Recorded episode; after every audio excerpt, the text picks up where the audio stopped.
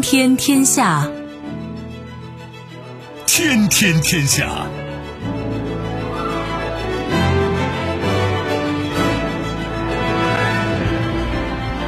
历史穿行者，新闻摆渡人。各位好，我是梦露。您正在选择收听的是《天天天下》，和我一起陪伴大家的还有本节目评论员重阳。世界纷繁复杂，新闻随时发生。今天的《天天天下》，您将听到触目惊心：哈萨克斯坦总统称恐怖分子约两万，上合反恐机构表示愿提供帮助。无可奈何，日本北海道知事为防病毒婉拒美舰停靠。被控叛国，乌克兰前总统波罗申科全部财产被冻结。压力山大，声称要气死拒绝接种疫苗者，马克龙作出解释。收听我们的节目，您可以使用收音机，也可以使用手机。欢迎使用即时客户端，也可以选择蜻蜓 FM、企鹅 FM 或者是今日头条，搜索“天天天下”，可以收听节目回放以及其他的相关内容。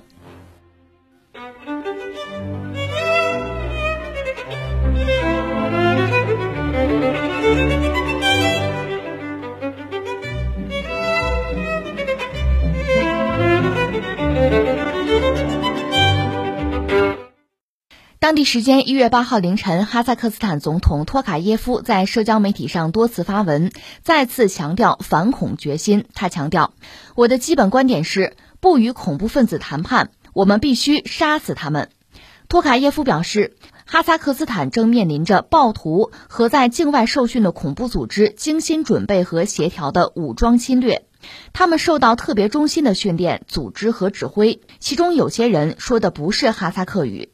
阿拉木图至少遭到了六波恐怖分子袭击，总数约两万人。另据媒体八号报道，设在塔什干的上合组织地区反恐机构表示，准备应哈萨克斯坦相关机构的适当请求，按照上合组织成员国的既定程序提供必要的协助。反恐机构理事会还表示，哈萨克斯坦采取的措施将能够消灭恐怖分子和匪徒。呃，继续关注哈萨克斯坦的这个局势吧。二零二二年刚开年，这应该说是最火爆的新闻了哈。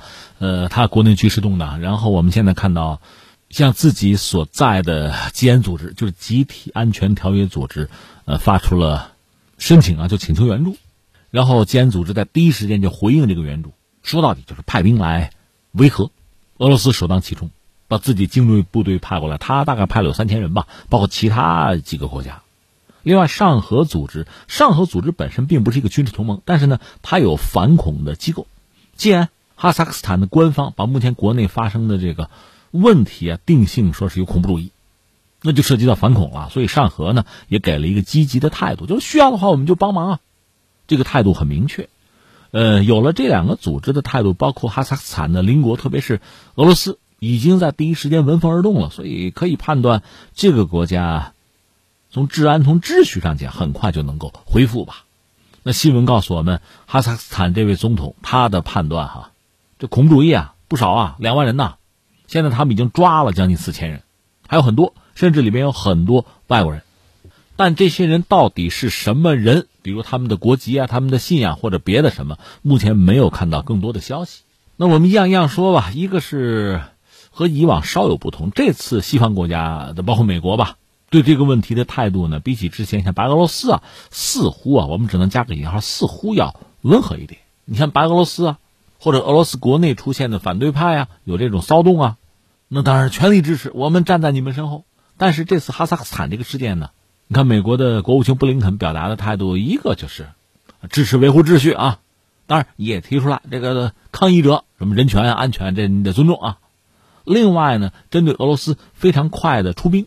布林肯给了一句话，大约就是说：“哎呦，俄罗斯人来了是吧？来了就不一定走得了啊，对吧？”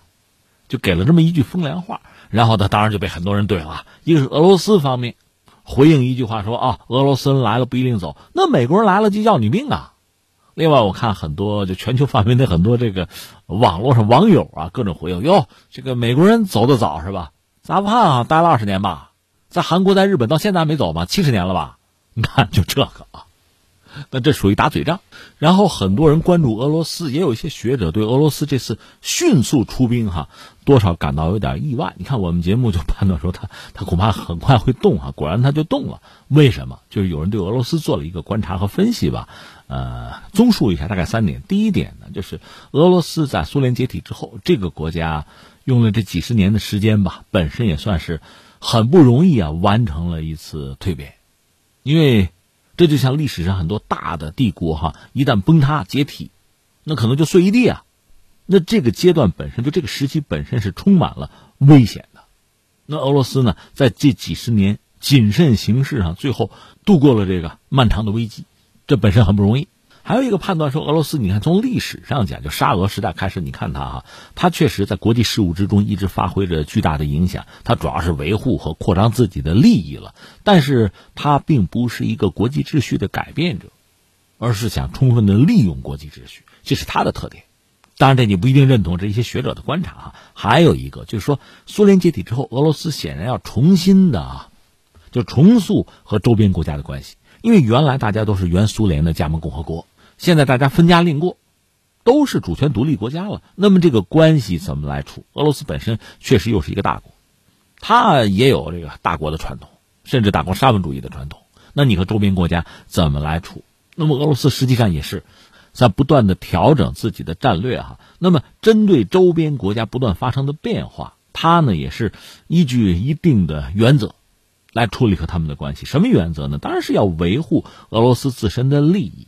出于这个考量，对周边国家的很多变化呢，他采用的方法，他回应的方式就不一样。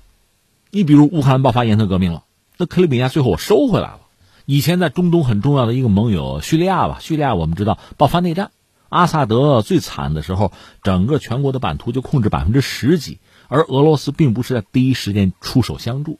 呃，那现在我们看到一些资料，就是被美国刺杀的那个苏莱曼尼，他是伊朗的伊斯兰革命卫队圣城旅的指挥官，本身也是伊朗很重要的一号人物吧。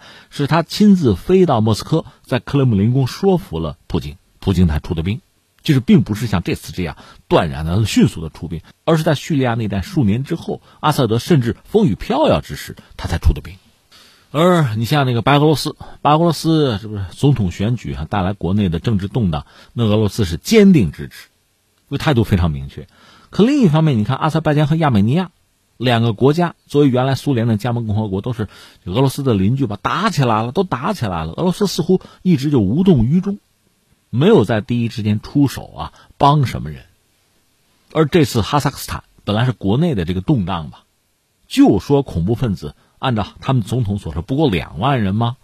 但是第一时间叫出兵，叫稳定秩序，叫维和。所以你看，他对不同国家出现的这样那样的问题啊，他当然有自己的态度和立场，他综合考量自身的利益，会做出不同的反应。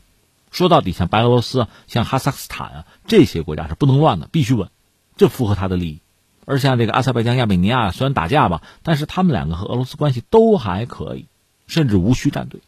那也正因为俄罗斯，还有吉安组织的这个出兵，让我们看到哈萨克斯坦对俄罗斯的价值和重要性，它绝对不能乱。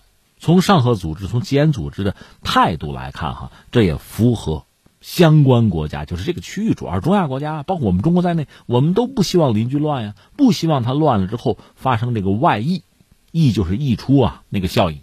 这要是三股势力的话，那给我们会带来很大的不安全，大家都小心啊。所以，哈萨克斯坦的稳定是他们自身，不管是他们的管理层，还是普通公众，还是周边国家他们的邻居，就是这个区域哈共同的要求、共同的诉求。既然如此呢，出兵维稳，这就不会有太大的阻力了。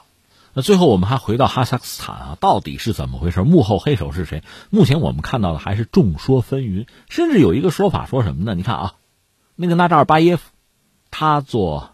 这个国家的领导人很久了，苏联解体之后，这国家一独立就是他做领导人三十年了。然后到二零一九年吧，让出了总统这个位置，但是本身呢依然是做国家安全委员会的头。昨天我们讲了，这样导致这个国家实际上成了一个双黄蛋啊。当然这次就是在年初嘛，国内动荡混乱之后，纳扎尔巴耶夫呢就放弃了自己的现职，说去俄罗斯治病去了。这样呢，现在这个总统托卡耶夫。就身兼双职，掌握了这个国家的权力。当然，昨天我们也说了，你看到他真的掌握权力之后呢，他还是很果断，当机立断，而且下命令，就面对恐怖分子哈，不用示警，直接击毙，要么投降，要么死。所以也有人分析说什么呢？你看这折腾一圈之后，他似乎成了最大的受益者呀。那是不是他在利用这个国内动荡的时机啊，把权力拿到手？也有这样的分析啊。但昨天我们讲到几个因素，一个是从哈萨克斯坦，它有这个历史传统啊，它是有这个地域的政治军事集团的这种文化传统，一直延续到现在。你记得昨天我跟你聊叫预资嘛，大中小仨预资有这个。你比如纳扎尔巴耶夫，他出身就是中预资啊，那三者之间还是有矛盾。有争夺，所以从这个角度讲，从他自身的历史演进的角度讲，有人说这类似宫廷政变吧，这是一个看问题的方向。还有一个方向是什么呢？就是西方啊，因为目前看到哈萨克斯坦就是二零二二年开年这几天的这个很魔幻的这个事态的演进。有人讲，哎，这很类似颜色革命啊，那几个要素可都有。也有人说，不，这更像阿拉伯之春，搞不好将来有一个概念叫中亚之春呢。这个大家要提防啊。也有这样分析的。而且我今天看到一个数据，确实也吓一跳，就是说西方的这些什么 NGO 组织、非政府组织啊，在哈萨克斯坦的渗透啊，达到不可思议的地步。这个国家就两千万人口，那那些非政府组织啊、学校什么的得有两万座，你平均一下，一千人一座是吧？这这不可思议啊，千疮百孔啊！那这种渗透带来的后果，这种影响恐怕远远超出人们的想象。所以这是观察问题的一个角度、一个方向。当然，另外还有就是三股势力。因为在历史上有这样的先例，当然这几天哈萨克斯坦是大家都在关注的一个话题哈，很多人愿意从不同的角度去寻求原因，比如有人就聚焦在谁呢？这个纳扎尔巴耶夫聚焦在他身上，有人就挖这个跑到俄罗斯这个纳扎尔巴耶夫，他在哈萨克斯坦执政时间很长，他主要是三个女儿吧，大女儿呢是一个慈善家啊，政治活动家，九八年开始涉足政坛，呃，老二呢是。一个著名的教育家，还是个金融家。丈夫呢，控制着国内的油气产业，还有原子能，还有铁路，就相关的部门。老三就是女儿啊，曾经嫁给过吉尔吉斯斯坦的前总统的儿子，呃，后来又离婚了。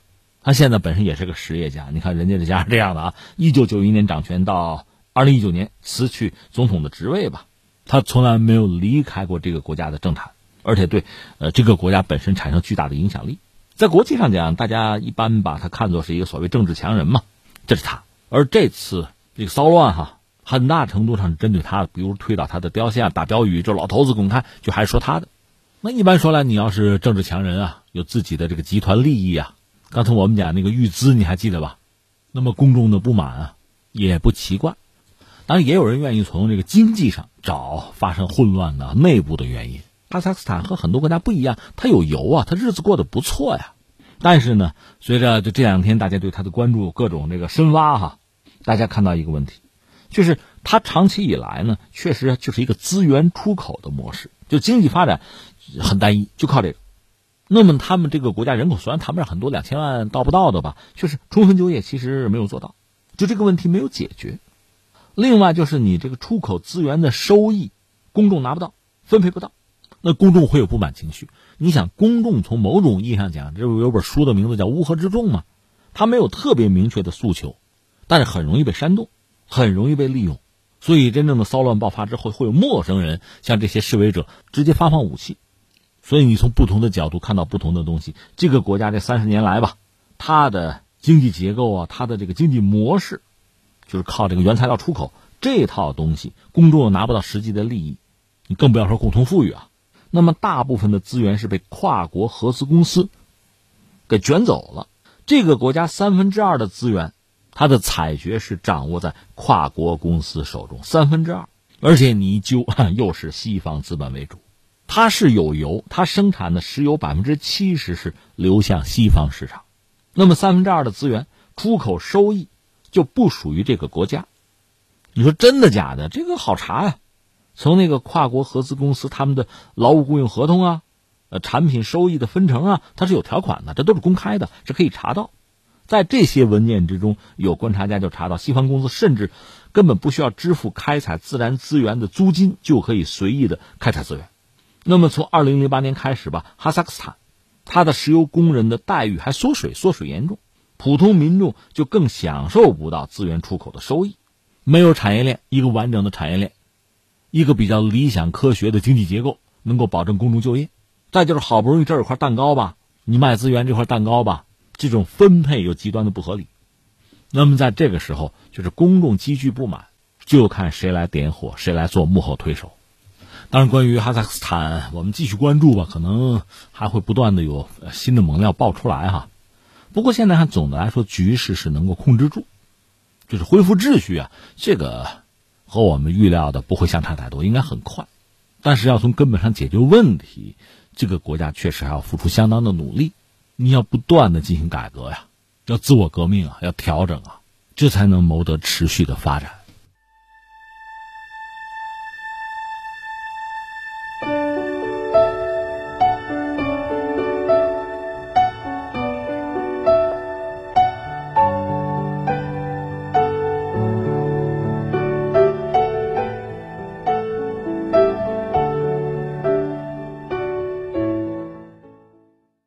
日本北海道知事七号婉拒一艘美国军舰造访，原因是担心美舰人员带来新冠病毒。就美军斯托克戴尔号驱逐舰请求二月六号到十一号停靠北海道小樽市港口，北海道知事铃木直道七号在记者会上表示，已经通知日本政府询问美方军舰停靠时的防疫措施，但至今没有答复。考虑到美国出现了每天一百万感染病例，当地民众的忧虑难以消除，希望美方重新考虑军舰停靠事宜。据媒体报道，小樽市政府预估，如果美舰停靠，每天最多有二百四十名舰员上岸。而与小樽相邻的北海道首府札幌市定于二月五号到十二号举行冰雪节，两市打算联名要求美舰推迟停靠。美国新冠疫情正在持续恶化。本月三号，新增确诊病例超过一百万例，再次创下单日新增病例数世界纪录。啊，这个新闻简而言之就是日本的北海道的知事是婉拒啊，婉言拒绝，婉拒，呃，美国军舰停靠，就是说怕美国的病毒。其实对这位知事，我个人还是充满了尊敬的。就是说，你既然作为一个地方长官，对你的民众要负责任。所以美国军舰能不来你别来啊，那最好别来，或者说我们给你一个明确的态度，你就别来了。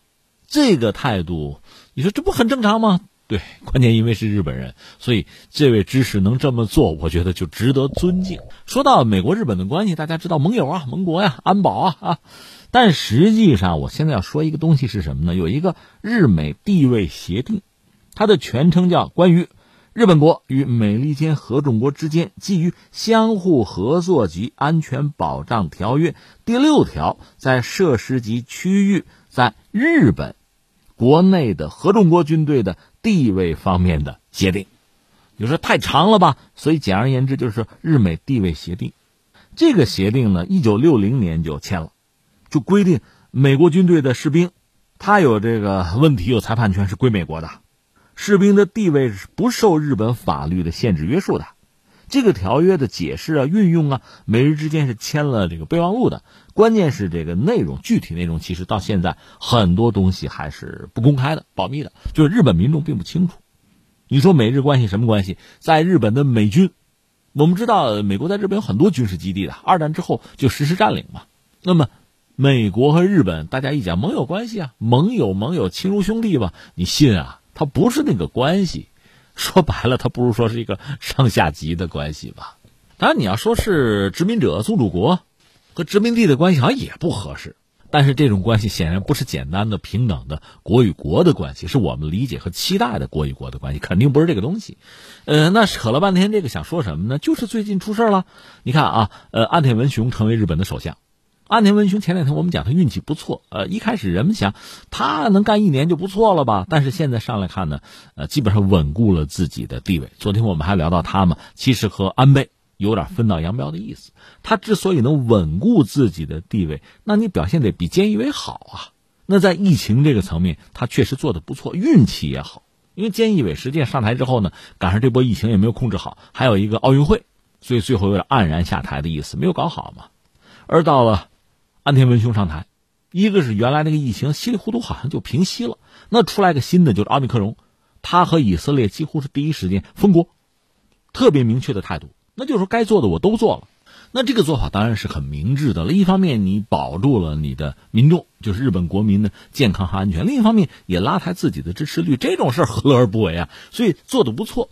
但是发生了意外，现在第六波疫情又来了。日本人心知肚明，这是美国人带来的。就说美国大兵，因为美国在日本有一系列军事基地，他有这个轮换的、换防的。新来的美国大兵连核酸检测也不做。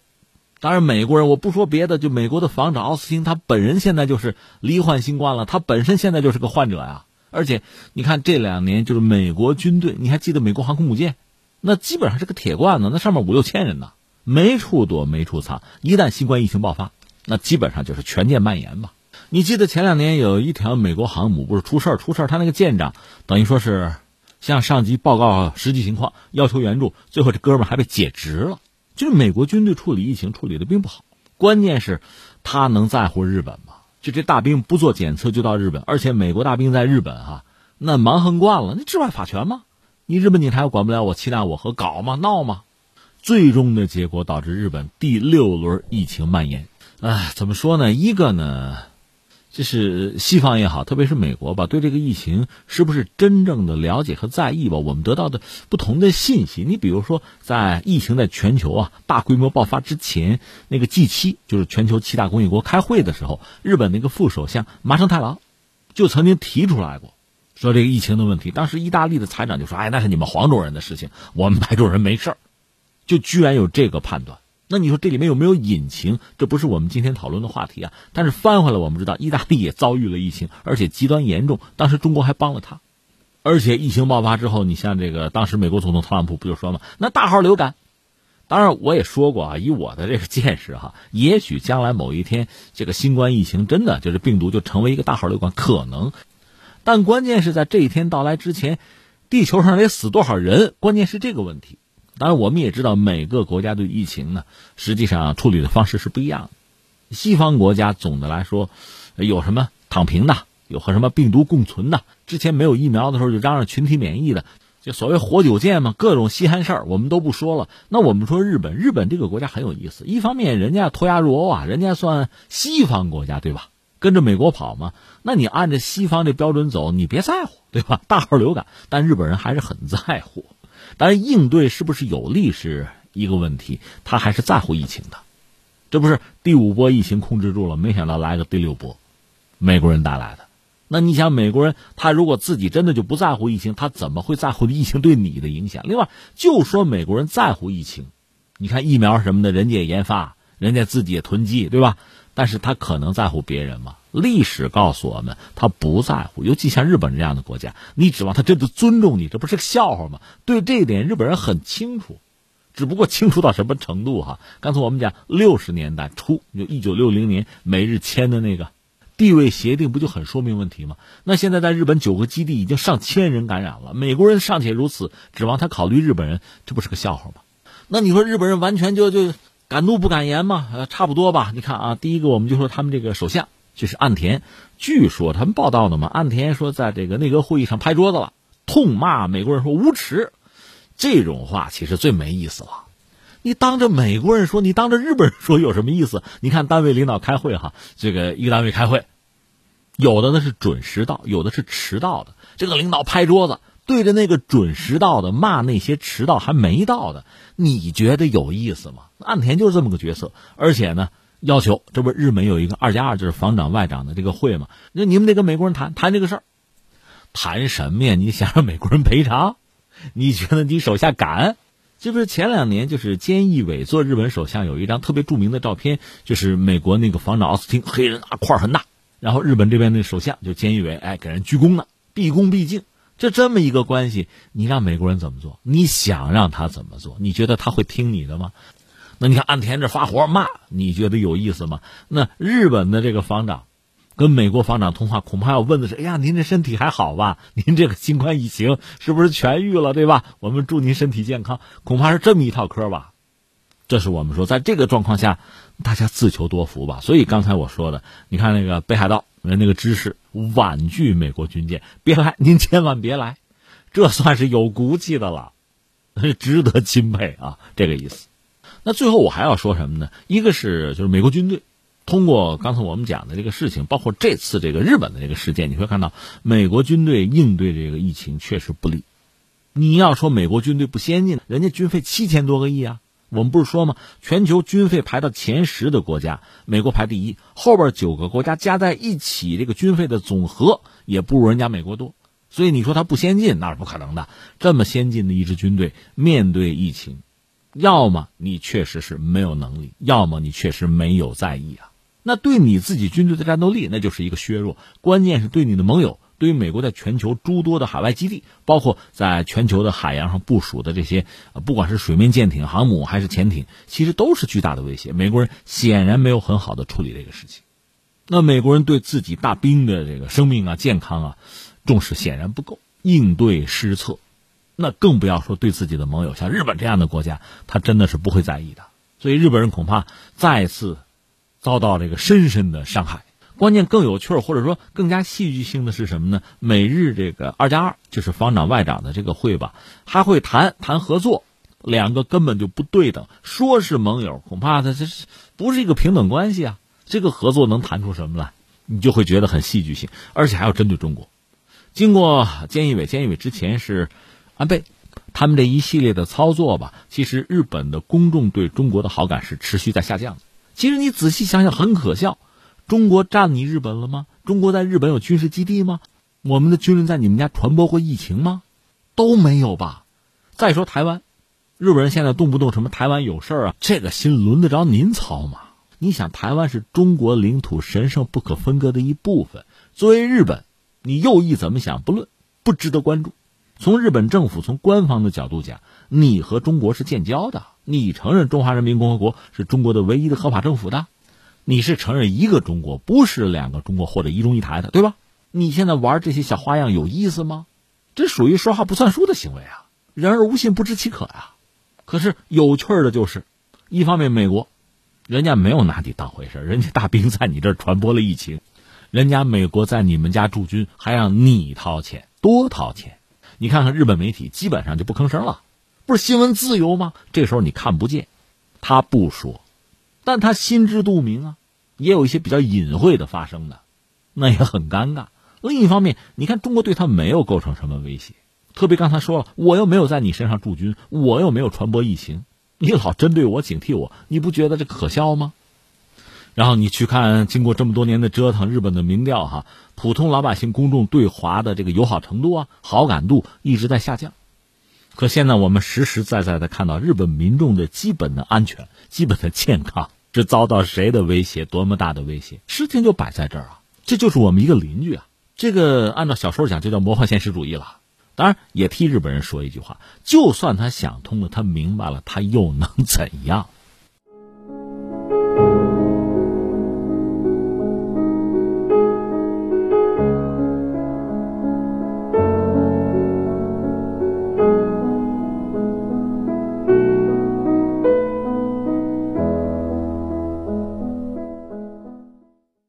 据媒体一月六号报道，乌克兰前总统波罗申科因涉嫌与东部分裂分子进行金融交易而被控犯有叛国罪，其全部资产被冻结。波罗申科表示，这些指控是出于政治动机，他将在本月十七号从波兰回国为自己证明。呃，这段时间其实一直我们在关注乌克兰，当然主要关注乌克兰俄罗斯的这个斗争吧，或者叫什么对峙哈。甚至西方不是渲染说，哎，这已经二零二二年，这就要春天了，俄罗斯是不是要入侵乌克兰呀？什么四面围攻基辅啊？啊，看这个看的比较多，但乌克兰自身我们看的不是很多，只知道他现在日子过得不太好，经济凋敝，从老百姓来讲，吃饱肚子是最关键的，这是目前啊。至于乌克兰的政坛呢？这叫什么呀？叫一地鸡毛吧，叫极富戏剧性吧。那你看现在就闹了一出，就是他的前总统波罗申科被控是叛国、叛国罪啊，支持恐怖主义，所有资产冻结。那你说人呢？人没在乌克兰。呃，是这样，我们知道现在他的总统是泽连斯基嘛。那波罗申科呢？下野之后，他是拒绝国家保护，然后和家人呢就离开了乌克兰。说是有这个边境服务局的消息说呢，就波罗申科和他家人的飞机呢，先到的伊斯坦布尔，土耳其嘛，伊斯坦布尔，然后去迪拜，再然后呢，飞机就无法被追踪了，不知道去哪儿了。那现在我们知道他在哪儿呢？应该是在波兰，而且有说法说他一月份说我要回国啊，我要拯救乌克兰呢，那意思你们把乌克兰搞得乌烟瘴气，我回来了。你说这个人还要在这个政坛要玩吗？是。是这样，你看啊，我们说现在乌克兰的现任总统是谁？泽连斯基，大家经常念叨说，你看他是个喜剧演员，对他的现在这个班底啊，基本上也都是文艺界、戏剧界的，别处人他也不认识，所以他这个圈子呢，大约是这样的状况，所以也被人讥讽叫什么“戏子班底”，有这样说法啊。他所在的这个党叫人民公仆党，就泽连斯基啊，人民公仆党，他上台执政到现在，应该说支持率是日益低迷。包括和俄罗斯闹这个边境的危机，有人讲也是为了转移矛盾嘛，增加一点凝聚力啊，团结国民啊，有这个意思在里边，想扭转自己的颓势啊。而我们说的前总统就是波罗申科，他所在这个党叫什么呢？叫欧洲团结党，就波罗申科所在的叫欧洲团结党，在民调之中呢，比泽连斯基的这个人民公仆党啊更受欢迎，在民调之中。是击败这个人民公仆党的，正是在这个民调之后不久，波罗申科成为了诉讼的目标。你叛国，你说这算政治迫害吗？有人是这么认为的，甚至有人讲乌克兰最大的反对党叫做“为了生活党”，这名字很怪。为了生活，就是说，就是你们执政执的太烂了，老百姓生活不下去，我们这叫为了生活党，这是最大的反对党在野党哈。他的领导人呢叫梅德韦特丘克，这个人现在呢是被软禁的。因为乌克兰方面很多媒体说这个人是亲俄啊，克里姆林宫的盟友，也是被控叛国软禁，所以他就说这不政治迫害吗？那有人说，你看这哥们遇到这样的待遇，那个波罗申科啊差不多啊，这是政治迫害，是泽连斯基对这位前总统也是自己的一位竞争对手的打击。当然还有一个说法说什么呢？说还有人要报复，因为泽连斯基背后是有金主的。哎呀，这金主就更说不清楚了啊。有一个金主，就前两天闹的这个段子嘛。据说还是个黑帮老大啊，金主怎么挣钱啊？就控制贩毒啊！而且泽连斯基可他可能还闹翻了，随即那位黑帮老大遭到追杀。据说这个枪手啊，身手敏捷，从车库就追追到大街上，把这小子干掉了。那泽连斯基幕后的金主当然不止一个了。据说我们只能说，据说有一个人，这个人是乌克兰首富了，克洛莫伊斯基。这个人很神了，这个人被美国、俄罗斯双重的通缉啊。有人说他是支持泽连斯基的，但是泽连斯基和他本人又都站出来反对。这个人一开始是反俄，但但最近好像又开始和俄罗斯走到一起去了，开始骂北约，一通乱哈。所以你要画一个人物谱啊，画这个关系谱真的是很难。但我要说的是谁呢？这位克罗莫伊斯基，他和波罗申科是死对头，所以他一定会想尽办法去打击他、报复他，甚至侮辱他。所以从这个角度讲，波罗申科既然已经不是总统了，享受不了总统那个特殊的安全的待遇了，那么遭到打击是很正常的。甚至有乌克兰的一些政治观察家判断说什么呢？说波罗申科呀，完了。说西方呢，也许试图保护波罗申科，但是如果这个克罗莫伊斯基和华盛顿能够达成什么协议的话，那么波罗申科那就是被牺牲掉的角色了，所以他肯定会被干掉。那么是以叛国罪在法庭上给判一个什么，还是在大街上挨一枪，那就不好说了。这是这个新闻啊，看了之后把掌握的一些我手头的一些信息和你分享一下啊。那下面我们再还要再扯两句，这个人本人他确实是一个亿万富翁吧？他本身是个犹太人了，他的名字叫彼得·阿列克谢耶维奇·波罗申科，他是一九六五年生人，那时候苏联是赫鲁晓夫当政啊，也是美苏冷战争霸的时代。他爸爸呢，就波罗申科，他爸爸是个犹太人，他母亲是俄罗斯人啊。他们是在哪儿呢？在奥德萨，那是港口城市奥德萨，我们在那儿生活。对自己犹太身份，他基本上不怎么说，不提。他当然希望人们把他看作是一个乌克兰人、乌克兰族。他也不信犹太教，他信东正教。你看，俄罗斯、乌克兰很多人，大多数人是信东正教的，他没有例外。他爸爸呢，是苏联国有企业的一个，算是一个车间主任之类吧，车间干部。但是呢，走私。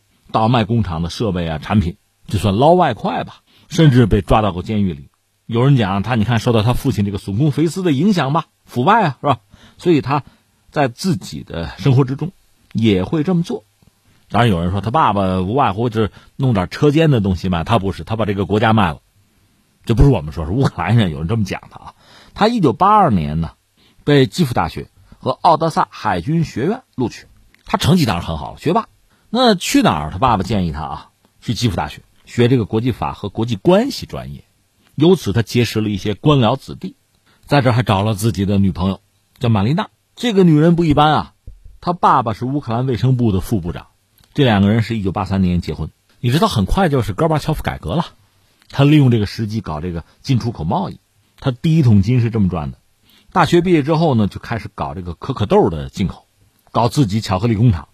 后来不是称作什么糖果大王嘛，就这么来的。在苏联时代，我们知道苏联轻工业很差的，所以说老百姓很难享受到这些相对奢侈的产品，特别是来自西方的巧克力。那他波罗申科的巧克力生产，那就很好的弥补了这个市场的不足啊，大家的需求啊，那就可以赚一个盆满钵满。他要搞自己的这个巧克力品牌，现在他那个品牌叫如盛，据说是欧洲最好的甜品的品牌，销量是排到前列的，所以他开始逐渐的打造自己的商业帝国，进出口贸易啊，甜品呐，逐渐就是扩展到钢铁啊、媒体啊、建筑啊，成为乌克兰众多经济寡头之一，而且他看得很清楚，差不多了啊，要从政，进入政坛会能谋取到更多的好处。乌克兰的寡头啊。想赚钱，想赚更多的钱，那就得迎合苏联解体之后乌克兰那个私有化浪潮啊，借着私有化的名义，可以把大量的国有资产低价的收入囊中。他是在一九九九年当选为乌克兰拉达，就是议会吧议员。他是靠上谁呢？当时的总统叫库奇马，那库奇马投桃报李嘛，给他提供很多的便利。但最后两个人闹翻了，因为呃库奇马比较强势，寡头们也不喜欢这个人。波罗申科就觉得这人吧，估计干不长，所以两个人最终决裂。呃，他自己的生意因此还受了很多的影响，就是波罗申科他自己的生意啊。但是你看，他既然已经选择了从政，既然在乌克兰从政，什么叫最终的胜利啊？当然总统嘛。那最后他还是实现了自己的这个愿望，获得了政治上的胜利。你还记得以前我和大家聊，我个人的一个观察，一个是什么？像乌克兰这样的国家，它最终成了寡头政治。你看普京上台之后，一定要打击寡头。因为你不打击他，他就钳制你、约束你，他就管理你。其实叶利钦那个总统就很难干，他就被寡头给胁迫了。双方在利益上又说不清，然后寡头们有钱又很强势，你总统反而呢是比较弱势。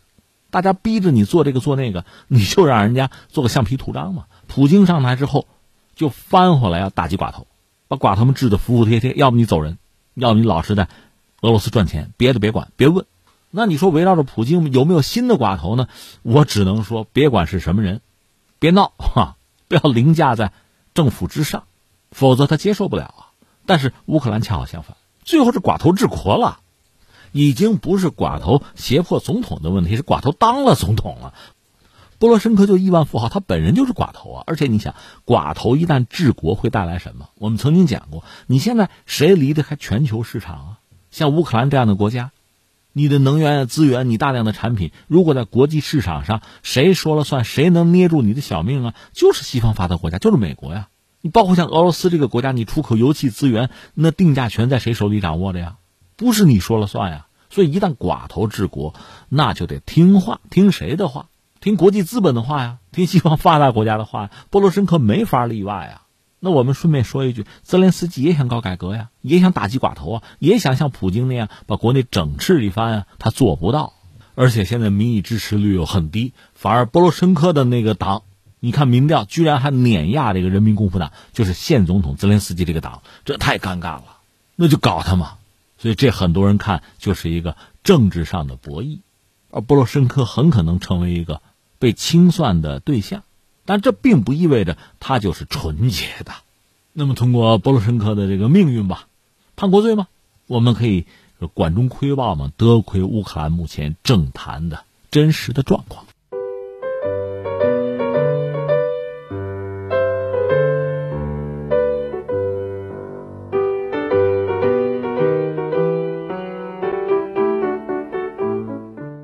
本周早些时候，马克龙表示要气死拒绝接种疫苗者。据媒体一月七号报道，他现在坚持此前争议言论。七号，马克龙在一场新闻发布会上说：“我的说话方式可能听起来很口语化，你们感到失望，对此我承担全部责任。但让我感到失望的是我们目前的处境。敲警钟是我的责任，我本周这样做了，事情会进展的快些。”四号，马克龙在《巴黎人报》采访中表示，政府的疫苗接种政策是气死那些拒绝接种疫苗者，尽可能的限制他们参加社交活动。未接种疫苗的人不负责任，他们不再是公民。马克龙说：“我不会把他们关进监狱，不会强行给他们接种疫苗。所以，我们需要告诉他们，从一月十五号起，你不能再去餐馆，不能再喝咖啡，也不能去剧院和电影院。”马克龙这番言论受到反对派人士的强烈谴责，其中极右翼政党国民联盟领导人玛丽娜·勒庞指责马克龙分裂国家，不配担任总统。这个实际上新闻说到的是法国面对疫情嘛，马克龙的态度哈。那说到这，我们索性简单综述一下吧，就是现在奥密克戎来势汹汹，对全球各国又形成新一轮的压力。中国吧，恐怕一如既往就是动态清零嘛，那大地鼠那个战略嘛，哪有？哪儿冒头，马上扑过去摁住，这是我们的策略。呃，已经坚持，其实坚持两年了吧。一方面，我想啊，其实，在基层的工作人员是异常的辛苦，很不容易。另一方面，既然两年以来我们有自己相对比较多的经验啊、经历啊，我们还是应该更好的能够为公众服务，就是战役抗疫能够更精准、更周到，这是大家共同的期望，所以不能松懈。还是要把人民的利益啊，方方面面的、大大小小的利益放到第一位去啊。但总的来说呢，从整体形势看，我们还好。这不是钟南山先生判断，你要从理论上讲，我们现在真的是到了什么呀？群体免疫。从接种啊疫苗的接种率看，我们算达到这个标准线了。因为我记得这两年前了吧，就是病毒在全球肆虐的时候，英国人率先提出群体免疫，我就看傻了。我说群体免疫，按照我理解的啊，我看到我读的这个概念，难道不应该先有疫苗吗？疫苗接种率到一定程度才谈群体免疫，你没有疫苗，你扯什么群体免疫啊？结果英国人确实很滑头，他提出来他没有那么干，倒是瑞典这样的国家跳出来先干，最后承认失败。那现在瑞典的国王夫妇也都阳性。那好不容易有了疫苗，那大家就接种嘛。我们看到很多发达国家呢，因为很多传统的这个跨国巨头的药企是他们的，疫苗研发生产应该没有问题。但遗憾的是，在接种上，我们还不要说他们和发展中国家之间涉及到疫苗的这个交易哈，各种各样的这个霸王条款，还不说这个，就是本国接种疫苗也遇到这样那样的难题，就接种率出了问题，迟迟上不去。那么所谓的群体免疫，就只能是一个期待，是一个理想状态。那这次奥密克戎主要是对西方形成巨大的压力。我们看一下美国吧，美国的确诊病例数是急剧上升啊，单日的新增病例数一度是突破一百万。拜登一批前顾问是呼吁政府制定新的政策，在新常态中和新冠病毒共存，还是要和病毒共存。那么拜登你什么态度吧？有记者就问：那美国人是不是准备好了要永远和新冠病毒共存呢？拜登是给出了一个否定的答案。他说：“我不认为新冠病毒会一直存在，在我们周围和世界范围内存在新冠病毒的情况可能会持续，但以我们正在应对的方式，新冠不会在这里一直存在下去，不一定要出现这种新常态。”这是美国总统的表态。我们再看一眼印度哈，当地时间是七号，印度报告新增新冠确诊病例十一点七一万例，这是一周内翻了五倍啊。这是去年六月初以来的一个新高。有印度专家说什么呢？说印度单日新增的确诊数将打破此前四十一点四万的记录，在下个月会达到新的峰值。考虑到庞大的人口基数，新增病例数还有可能会超过美国。这是印度方面的判断。那我们再回到欧洲，回到法国，那压力很大。这次奥密克戎，其实法国人也好，欧洲人也好，是前所未有的，真正的是很警惕。如临大敌，但是这个态度恐怕为时已晚。奥密克戎对欧洲、对法国的这个打击是非常之大的。在这个背景之下，马克龙前两天说了句话，就说只有接种疫苗的人啊，才能够去什么餐馆啊、去博物馆啊、去旅行啊、那上飞机什么的。你们那些没打疫苗的人，就不让你们去，我气死你！表达这么个意思。那大家就说你一个总统，你能不能气死人啊？你这不对这个啊。然后他这两天这不就解释吗？说哎呀，我说话很口语化，你们可能对我感到失望，这个我承担责任啊。但是呢，这疫情摆在这儿嘛，我得控制啊。所以怎么说？从马克龙这个角度，我们得承认他执政有他自己的难度。法国人嘛，你说浪漫，浪漫和散漫有时候只是一层窗户纸之隔吧。有时候你说自由，自由和自私也差不多吧。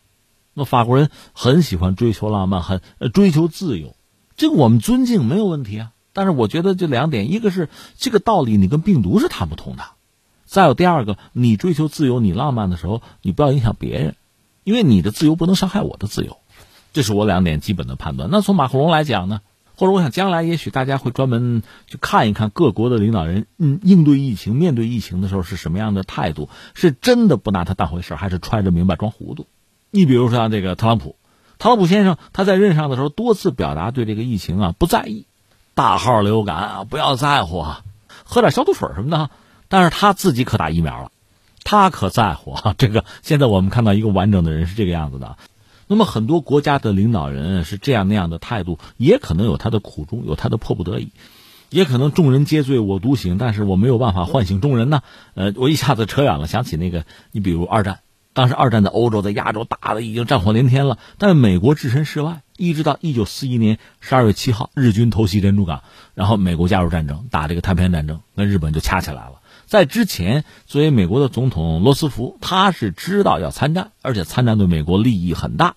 但是美国公众不认同啊，他们打他们的，他们头破血流。我美国参战，我傻呀？我把我孩子送到战场上去，我疯了呀？是不参战的。那这个总统本身呢，也没有办法去说服公众。如果你一意孤行呢，你站到公众的对立面，那你下台。所以他还不敢说这个话，只是到了珍珠港被偷袭，甚至有人讲他知道情报啊，他摁着没说。就让美国被打了，所以借机参战，找了个机会吗？所以，也许我们得这样理解：就是在西方世界，西方民众普遍对于这个疫情吧，其实态度很复杂。你说害怕吗？我不相信他完全的不恐惧，但是这样应对疫情，让你戴口罩、打疫苗啊，减少聚集啊，又不干，强调自己的自由，不考虑别的。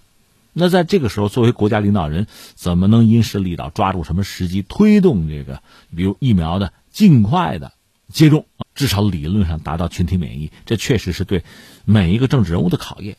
但至于马克龙，还有一点要说，就是法国大选不到三个月了啊。那聊到马克龙，还得把它放到法国目前的这个大格局之中，什么呢？就是选举啊。法国的总统选举不到百天了，就今年的事儿。但是你看，第一个马克龙截止到目前没有官宣我要连任啊，没说，貌似比较超然，但他所做的一切，应该说还是在为选举做准备。那目前他的所作所为似乎是在强调自己的三重身份吧？一重身份呢是国家制度的守护者，还有一个就是抗疫的指挥官。面对疫情啊，自己必须很坚定、很果断啊。再一个呢，欧盟领袖啊，恰恰法国现在又成为欧盟理事会的轮值主席国。那我们就这个简短截说吧，就是马克龙这个人呢，在上一把大选的时候，他是算出奇兵，因为法国历史上一般就是左右吧。政坛上嘛，主要是左右对立，而马克龙站出来说：“我搞一个叫共和国前进，搞这么一个运动，我竖起的是进步主义和亲欧大旗。”他基本上在中间啊，不能简单的说他是左或者右吧，就给了大家一个新选择。那有人说这次恐怕他会故伎重演，就是要确立由他奠定的这个法国政坛的新格局吧，就左中右嘛。我在中间，我还是进步主义，我还要亲欧。那作为主要的对手，前两天我们正好讲到那个梅朗雄，那是左派。实际上，左派你看他嚷嚷的很热闹，而且他这个人口才很好，就梅朗雄啊。但是左派目前在法国，你说有多大的影响力很难讲。还有那个大家比较熟悉的极右的勒庞，太极端未必是好事所以很多人判断说，现在哈最主要的马克龙的竞争对手是共和党的佩克雷斯，也是一位不简单的女子啊。而共和党现在也是马克龙要着力打击的对象，所以显然马克龙现在要出台一系列的策略，哪怕是针对疫情呢，包括他自己的这个语言和行为，恐怕都要考虑到大选，考虑到选票，所以他的处境显然并不会轻松啊。